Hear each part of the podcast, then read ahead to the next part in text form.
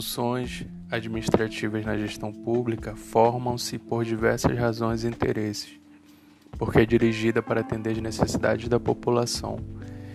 Permitem a seus integrantes desenvolver projetos, realizar atividades, superar obstáculos e controlar seu ambiente, por meio da especialização de tarefas, da coordenação de esforços, da unidade de direção e do uso inteligente dos recursos. A organização pública pode, assim, fazer mais do que um governo sozinho faria, embora a ciência administrativa divida o processo administrativo nas etapas de planejamento, organização, direção e controle. Vale lembrar que essa é uma abordagem funcional e que, e que, tipicamente nas organizações públicas, essas funções podem estar estruturadas na forma de órgãos ou setores. Quanto às funções administrativas, é, será abordado o planejamento na gestão pública. O planejamento costuma figurar como, como a primeira função administrativa, exatamente por ser aquela que serve de base para os demais. Ele determina antecipadamente o que deve se fazer, quais os objetivos a serem atingidos, quais controles serão adotados e que tipo de gerenciamento será permitido para alcançar resultados satisfatórios. No entanto, a crescente complexidade das necessidades, a escassez de recursos e as novas aspirações das populações têm exigido cada vez mais a introdução de critérios científicos no processo de tomada de decisões governamentais. A necessidade de atuar racionalmente nos assuntos governamentais, de decidir com plena consciência sobre suas alternativas e resultados, bem como de levar adiante as mudanças estruturais necessárias traduzem um espírito que impulsiona a imaginação do futuro e da concretização de aspirações e interesses. O planejamento é um, é um instrumento poderoso, mas não resolve todos os problemas. Não é capaz de sanar todos os males da administração, estando sujeito a várias limitações de ordem prática. Não substitui a boa organização, a coordenação adequada, o controle eficaz e os fluxos ágeis e eficientes da comunicação mas deve ser usado como instrumento que estrutura e estabelece condições de aplicar todos os fatores anteriores. A necessidade de planejamento das ações governamentais é tão significativa que diversas formas que regem a administração pública dedicaram-lhe atenção especial, inclusive a Constituição Federal de 1988, que contemplou a função de planejamento quando introduziu significativamente mudanças na forma de condução do processo orçamentário, pois alinhou o orçamento público ao planejamento.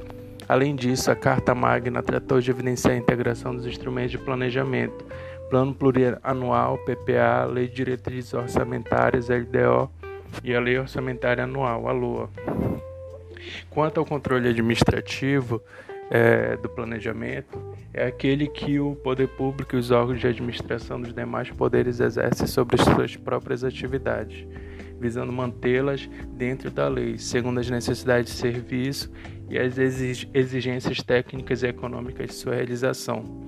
O controle administrativo pode ocorrer de diversas formas, tais como recursos administrativos, representação administrativa, reclamação e pedidos de reconsideração.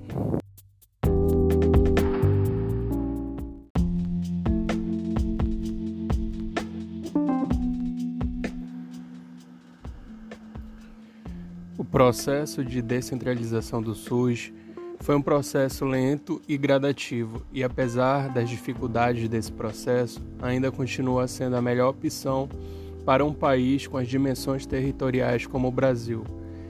O período de implementação da norma operacional do SUS 01 de 96, compreendido entre os anos de 98 a 2000, as habilitações na referida norma no ano de 2001 foram residuais foi marcado por uma série de importantes avanços do processo de descentralização do SUS.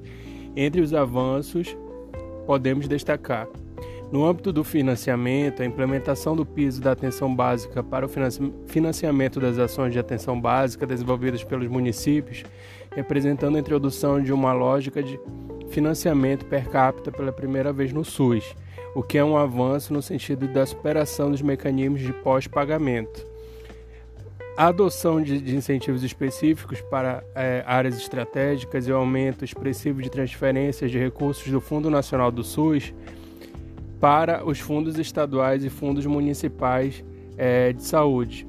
No âmbito do modelo assistencial das organizações de serviços, a expansão da estratégia de equipes de saúde da família de agentes comunitários de saúde, a implementação de experiências inovadoras de atenção no âmbito local e avanços, tanto na organização da atenção básica, como na organização das redes de referência em vários municípios e estados. No âmbito da gestão, milhares de municípios foram habilitados de acordo com as condições de gestão é, da norma SUS 1 de 96, integrando-se de forma voluntária e assumindo responsabilidade no sistema público de saúde. Houve uma imensa transferência negociada de responsabilidades, atribuições e recursos do nível federal para municípios e estados.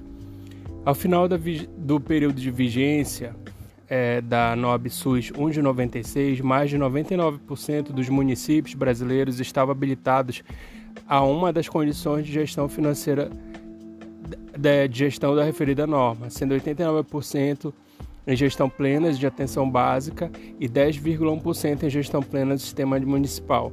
A maior parte dessas habilitações ocorreu ainda em 1998, no primeiro ano da implementação da 996.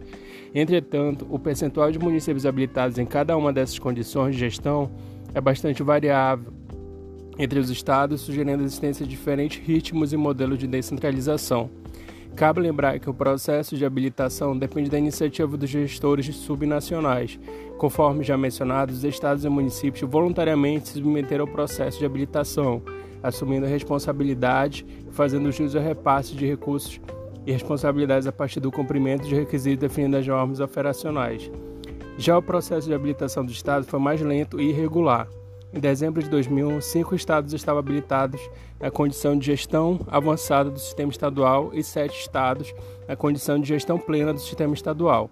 Entretanto, os próprios avanços da descentralização no período levantam novas questões críticas para a implementação do SUS. No final da década de 90, acentua-se o debate sobre alguns problemas e desafios até então equacionados, entre eles, divisão de responsabilidades entre estados e municípios Parcela significativa dos pactos de gestão sobre os prestadores de serviços de saúde entre estados e municípios foi estabelecida segundo critérios pouco adequados à organização funcional do sistema e ao comando efetivamente público do sistema, tais como partilha de gestão por natureza jurídica dos prestadores de serviço é, público versus privado. Em alguns estados ainda há unidades básicas de saúde sob gestão estadual. Os conflitos é, relacionados à persistência de hospitais estaduais que não estão sob gestão de municípios e gestão plena do sistema municipal. Outro, outro ponto é o processo de habilitação. Em muitos casos, a habilitação ocorreu de forma cartorial. Terceiro, financiamento do sistema. A alocação dos recursos financeiros permanecia em parte vinculada à lógica da oferta, a capacidade instalada existente e as necessidades de receitas de prestadores de serviços de saúde, o que mantinha a concentração de recursos nas áreas mais desenvolvidas. Por fim, fase de avanço e problemas descritos, ainda durante a fase de implementação do NOB SUS 196, os diversos atores envolvidos no processo de consolidação do SUS passaram a discutir estratégias necessárias para enfrentamento para enfrentar os grandes desafios colocados para as políticas de descentralização da saúde.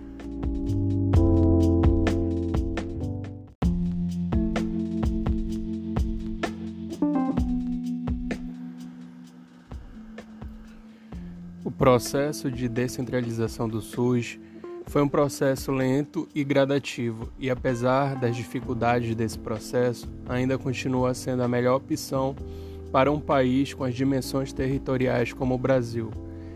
O período de implementação da norma operacional do SUS 01 de 96, compreendido entre os anos de 98 a 2000, as habilitações na referida norma no ano de 2001 foram residuais foi marcado por uma série de importantes avanços do processo de descentralização do SUS.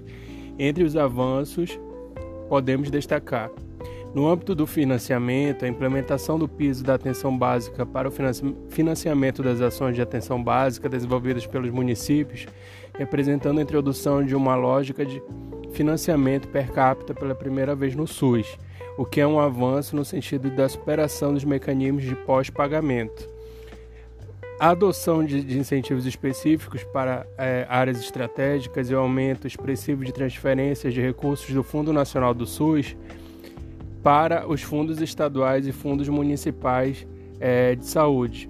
No âmbito do modelo assistencial das organizações de serviços, a expansão da estratégia de equipes de saúde da família de agentes comunitários de saúde, a implementação de experiências inovadoras de atenção no âmbito local e avanços, tanto na organização da atenção básica, como na organização das redes de referência em vários municípios e estados.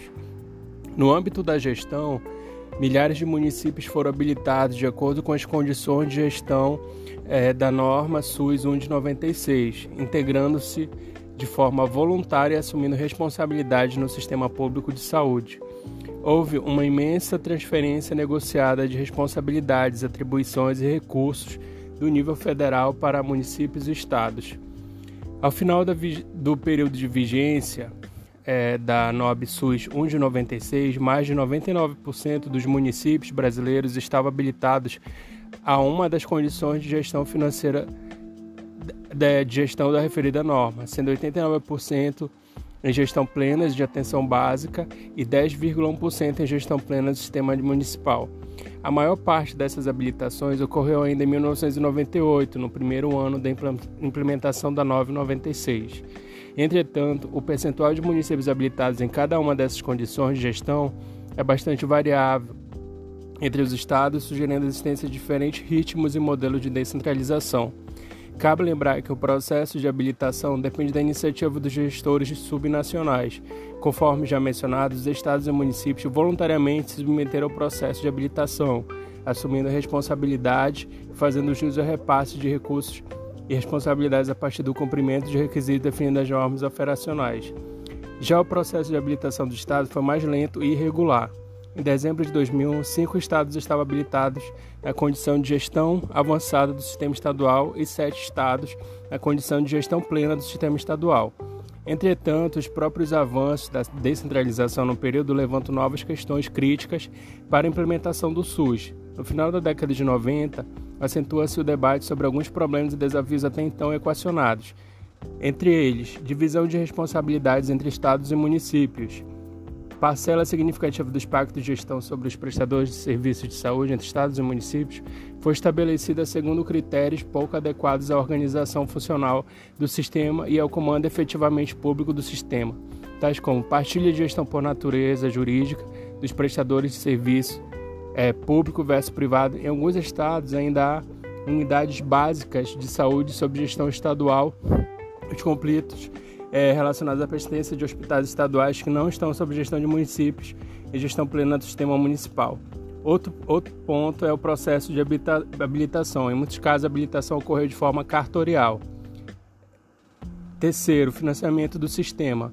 A alocação dos recursos financeiros permanece em parte vinculada à lógica da oferta, a capacidade instalada existente e as necessidades de receitas de prestadores de serviços de saúde, o que mantinha a concentração de recursos nas áreas mais desenvolvidas. Por fim, fase do avanço e problemas descritos, ainda durante a fase de implementação do NOB SUS 196, os diversos atores envolvidos no processo de consolidação do SUS passaram a discutir estratégias necessárias para enfrentamento para enfrentar os grandes desafios colocados para as políticas de descentralização da saúde.